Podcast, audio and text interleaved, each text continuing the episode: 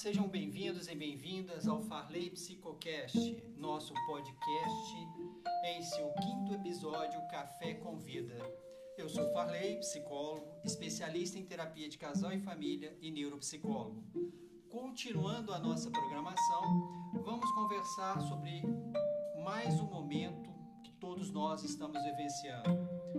O Farley Psicocast mais uma vez te convida para aquele café com as nossas vidas que parecem estar tão longe e que na verdade estão tão perto agora nos meios digitais.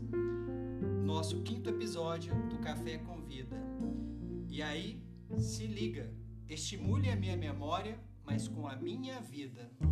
As pessoas pensam que estimular as ditas funções cognitivas, atenção, memória, velocidade de processamento de informação, se faz reproduzindo o que já está nos livros de reabilitação. Boa parte disso vem da contribuição dos profissionais que se dizem especialistas, não percebendo estar diante do maior especialista, o dito paciente, termo engessante da vida interior e da definição de doença. É nada melhor que ter tido o privilégio de trabalhar com pessoas com mais de 50 anos, mas com a idade emocional desfilando por todas as fases do desenvolvimento humano.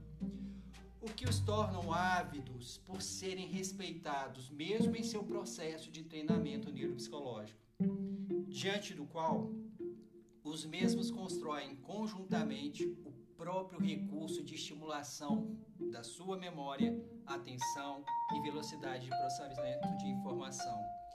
E aí sim vem a grande surpresa aquele grande contexto de conversação terapêutico em que todos os implicados se tornam corresponsáveis pela melhor versão de todos os envolvidos no ambiente em que se compartilham a paixão de estarem juntos. Acreditem, pode ser construído pelos familiares, pessoas nas mais diversas idades emocionais, embutidas no desfile cronológico da vida de cada um fazendo com que todos participem por se tornarem conscientes que não é algo exclusivo do que se chamam de idoso. E ouvi com um sorriso largo de uma colega de caminhada aos 70 anos, meu nome é prioridade. Mas de todas as pessoas que estão falando sobre atenção, déficit de atenção, memória, velocidade de processamento de informação, que se conscientizam que, sem exceção, estamos envelhecendo e vivendo a nossa idade emocional. Alguns cronologicamente com 8 anos e 90 anos emocionais com pouca flexibilidade, e outros com 80 anos cronologicamente falando, mas com 20 anos de idade emocional. E aí vai explicar o que acontece, né? Até que podemos, mas nesse episódio vamos apenas destacar a riqueza de possibilidades da transformação digital no treinamento neuropsicológico das funções cognitivas. Com base, é claro, na avaliação neuropsicológica, que permite desenhar com precisão a relação cérebro e comportamento. Para não incorrermos na possibilidade de estarmos construindo uma oficina de memória em que vamos estimular a memória sem termos noção de como se encontra o humor e ou atenção de quem vamos estimular. Pois é, a experiência alicerçada na literatura deixa bem evidente que, se a pessoa com a qual vamos desenvolver atividades de estimulação cognitiva estiver com alguma alteração de humor, certamente isso vai interferir em sua atenção e, consequentemente, não conseguirá assim registrar com a qualidade as informações que se espera que ela registre e armazene para poder consolidar em sua memória. Diante de tal situação, corremos o risco de estar estimulando a memória nas famosas oficinas de memória, que o nome em si já provoca um estrago por dar a entender que a memória precisa ir para a oficina, como se estivesse estragada sem se perceber que o que precisa nesse exemplo ser estimulado é a atenção. Mas aí eu me pergunto, por que oficina de memória e não usina da memória? Diante de tudo isso, e das situações compartilhadas com o grupo de idosos do Centro de Convivência Paulo Fagundes da Fonseca Penido, da Sociedade São Vicente Paula, e com todas as idades emocionais e ou cronológicas que passaram por mim e estão passando que com certeza irão passar presencialmente ou online, nos quais construímos sempre interlocuções de alto nível, que me, arrancar, que me arrancaram desse lugar do especialista. Fui fortemente questionado e conduzido pela elegância das pessoas que amadureceram o suficiente para construírem e desconstruírem o lugar do especialista, e ao conduzi-lo ao reconhecimento do outro como legítimo construtor de sua mudança. Nossa, que baile da minha idade, com muitas idades que trouxeram uma nova forma de dançar, o bolero da memória, o samba da atenção e o tango da velocidade de processamento de informações, ao som de tudo que foi construído ao longo de um viver pessoal, profissional e familiar de cada pessoa. É, como se isso não fosse o bastante, vem a dita transformação digital, que engole tudo aquilo que antes imaginávamos, como se isso fosse possível combinar esses estímulos com essas informações, com aquelas histórias vividas, com aquele jogo e com aquela música, e ainda com aquele jornal e aquela música que toca na rádio. Cada um com seu capital humano acumulado e agora, mais que nunca, conscientizado que todos vivenciam a idade emocional e não mais a cronológica, que até então funcionou mais como segregadora e não inclusiva em, seu termos, em seus termos cheios de jargões. Escancarados agora com a pandemia do Covid, que veio com a sua força dos 19 anos de um adolescente fazer emergir dos nossos cronologicamente idosos, escancarados em toda a sua capacidade, antes mais desacreditada e embutida em atitudes anti-tecnologia pelas definições culturais e especializadas. Como já ouvimos durante os anos, ó, os meninos de hoje mexem nesse tal celular com uma facilidade e agora, pasmem, uma tal senhora, agora aos 84 anos, acessando o YouTube, WhatsApp e ensaiando os passos da tão comum chamada de vídeo. E será que foi o Covid-19 ou toda uma mudança de paradigmas provocada pela necessidade de busca interior do que estava guardado pela estigmatização provocada pela verborragia da tecnologia, com seus termos como salva na nuvem, olha a bio, ah, põe no feed e etc.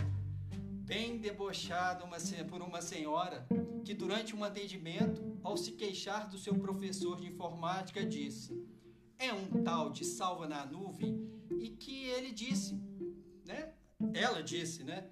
Pro raio que o parta se vai salvar nessa tal de nuvem, ou no trovão, ou no relâmpago, pro raio que o parta. Desconsiderando que todos nós temos a neuroplasticidade cerebral como inerente ao ser humano e não a geração ou a época de nascimento com seu contexto cultural e de conhecimento sobre o funcionamento do grande instrumento de tudo isso, o tão ainda desconhecido cérebro que, se estimulado, busca outros caminhos para realizar o que antes era feito com maestria por uma via e que, ao ser destruída ou não estimulada, perde a sua funcionalidade, mas tem a capacidade de reconstruir uma outra via ao ser estimulada. E diante de tudo isso, me vi dar uma ré na evolução ou revolução no modo de estimular as funções cognitivas. Agora, mais do que nunca, com a integração da idade cronológica com a idade emocional, associada à capacidade de todos os cérebros de se reorganizar e se desorganizar. Com isso, se apoderar agora, mais do que nunca, da tão assustadora tecnologia, à disposição agora da melhor versão das nossas funções cognitivas, com o uso da tecnologia até então assustadora, mas agora libertadora, uma prisão quase que perpétua do que antes os cientistas acreditavam que era verdade e que agora, que acreditamos em tudo que eles diziam, eles mesmos perceberam que nada daquilo era verdade, já dizia Von Foster. E que bom que toda essa reevolução aconteceu agora, porque poderia ser bem pior se tivesse acontecido anos atrás, todo mundo trancado em casa com um Nokia 3310, um pacote com 20 SMS, 10 horas de ligações e só com o jogo da minhoquinha. Quando as redes sociais chegaram ao nosso convívio, fomos criticados por estarmos no mesmo metro quadrado e nos isolarmos. Agora que estamos sendo obrigados a nos isolar e manter a distância, mesmo estando no mesmo ambiente, usamos as redes para nos sentirmos mais próximos.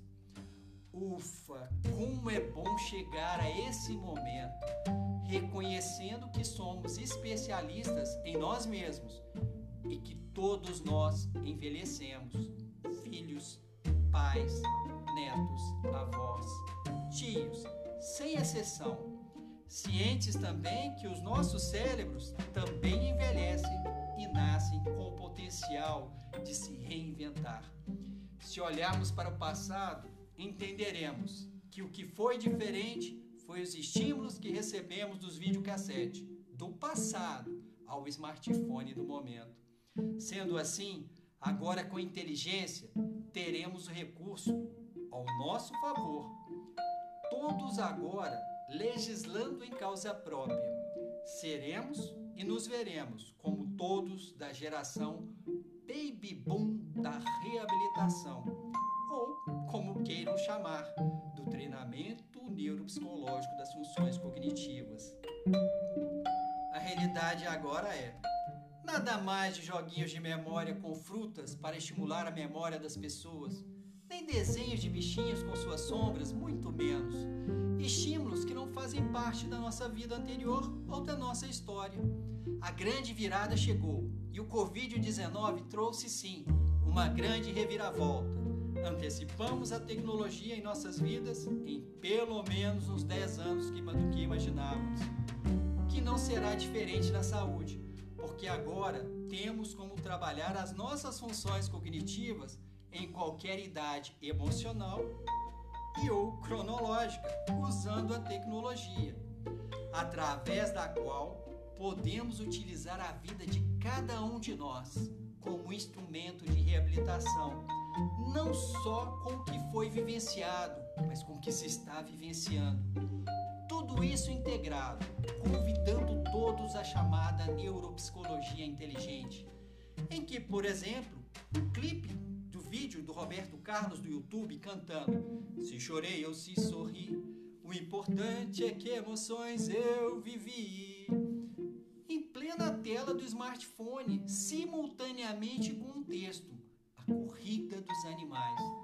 Na mesma tela, apenas uma das possibilidades com o vídeo e o clipe do texto. Ao mesmo tempo, podem gerar um dos mais ricos recursos de estimulação de cognitiva. E no mais, é só dar asas à imaginação o que pode permitir ainda a conexão entre as gerações cronológicas e emocionais de todos que envelhecem, netos, avós, pais e filhos. Aquele jogo de damas no próprio celular, associado a um cronômetro, também no próprio celular.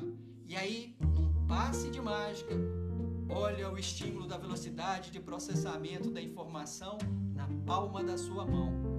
Basta acrescentar o detalhe de tentar fazer a jogada no menor tempo possível. E se continuarmos aqui, teremos infinitas possibilidades de conectar gerações de tecnologias e familiares que antes não sabiam o que fazer diante de seus filhos, pais, com as suas necessidades de serem estimulados na sua velhice, infância, cronológica ou emocional. E aí, que Covid é a mudança que transforma a saúde em algo saudável de colocar o outro no lugar do agente de sua saúde, na palma da sua mão e dar adeus ao paciente na mão do especialista. Mais uma vez, compartilhando com vocês o café com vida. Espero que todos possam levar para a sua vida essa reflexão. Muito obrigado, até o nosso próximo episódio.